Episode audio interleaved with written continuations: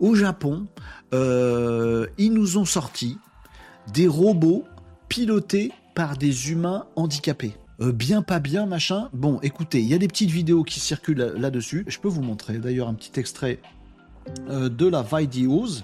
Vous allez comprendre de quoi il s'agit, les amigos. Voilà. Donc, euh, il y a effectivement des euh, gens atteints de, handicap moteur sévère qui sont en mesure, avec notamment des mouvements des yeux, vous allez voir ça, ils sont connectés à une machine, ils sont dans leur lit d'hôpital, ils sont incapables de bouger, mais avec des mouvements, avec du pilotage, ils peuvent piloter conduire, euh, manipuler à distance des robots qui, eux, sont physiques et se déplacent. D'accord? Et donc là, ils en font carrément euh, un euh, moyen de travailler. Donc ces personnes handicapées qui peuvent pas se mouvoir, bah, elles ont la capacité, avec toute cette technologie, de piloter des robots qui, eux, vont par exemple faire le service dans les cafés. Voilà, donc euh, ce monsieur, il va pouvoir depuis euh, depuis chez lui piloter un robot et du coup travailler quelque part ou participer à la création d'une valeur euh, travail. Voilà, il est dans son dans son lit, il a son petit device et il va pouvoir aller lui-même voilà contrôler un robot qui va lui-même travailler dans un café. Voilà, à pouvoir dire bonjour monsieur, bonjour madame, qu'est-ce que je vous sers? Vous voulez ça? Très bien, ben, je vais vous le servir. Et donc c'est c'est la personne handicapée, c'est pas le robot qui est autonome et qui fait tout tout seul, euh, c'est le robot handicapé, la personne handicapée qui manipule le robot euh, qui se meut, qui se qui se meut c'est assez touchy. C'est très japonais ce truc. C'est très japonais.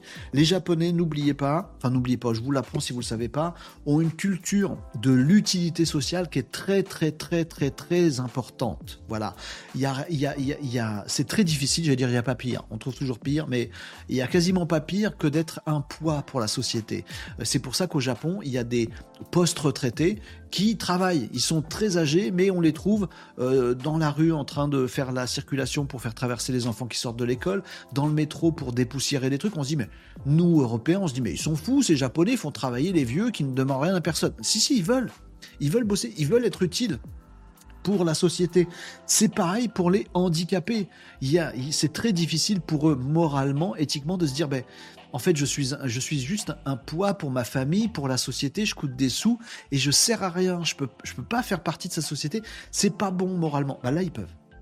Voilà, cette solution qui peut nous paraître de notre côté très étrange, ne tombons pas non plus dans le oh là là, le robot est tellement loin et on a tellement peu de, considération pour l'humain que maintenant ils vont euh, exploiter des handicapés pour faire marcher des robots. Oh là là, là. non, c'est pas comme ça que c'est vécu au Japon. Ça peut paraître bizarre, mais au Japon c'est vécu différemment de dire bah voilà, moi j'étais cloué dans mon lit, je ne pouvais absolument pas rien faire, je ne pouvais pas participer à la société. Oui, la société pourrait construire des robots autonomes qui vont faire service les cafés. Eh ben non, le Japon va pas faire ça. Le, euh, la personne handicapée, elle se rend utile, elle existe dans la société, elle peut servir des boissons dans un resto, des plats, etc. Et du coup, ça fait un vrai lien social par l'intermédiaire d'un robot, et les gens le savent quand ils sont clients du restaurant et tout ça, ils savent qu'ils sont pas en train d'échanger avec un robot, euh, voilà, euh, avec ChatGPT, mais avec un robot et quelqu'un derrière et ça crée quelque chose. C'est très bizarre. C'est un tout petit peu dérangeant cette actu. J'ai pas l'habitude de vous parler d'actu dérangeante. Celle-là, elle est marrante parce qu'elle vous dit aussi un peu la différence de d'éthique, euh, de moralité ou juste de de vision de la vie, de vision de la technologie au service de l'humain ou de l'humain au service de la technologie. Vous avez un exemple ici de mix entre les deux. Oui, on pourrait être full tech et de se dire, on va créer du, travail fait uniquement par des robots autonomes, et puis bah, les handicapés, on créera de la valeur pour s'en occuper, voilà. Euh, c'est que tech. On pourrait se, dire aussi c'est que humain. Non, non, non. Un robot, euh, un serveur dans un café, ça peut pas être un robot, c'est forcément quelqu'un. Bah du coup, les handicapés sont de côté aussi. Et on peut se dire peut-être en mettant les deux, en faisant de la tech jusqu'à une certaine limite, mais au service de l'humain euh, pour que ce soit succès. Peut-être on arrive à faire un truc intelligent. C'est un exemple. C'est un exemple.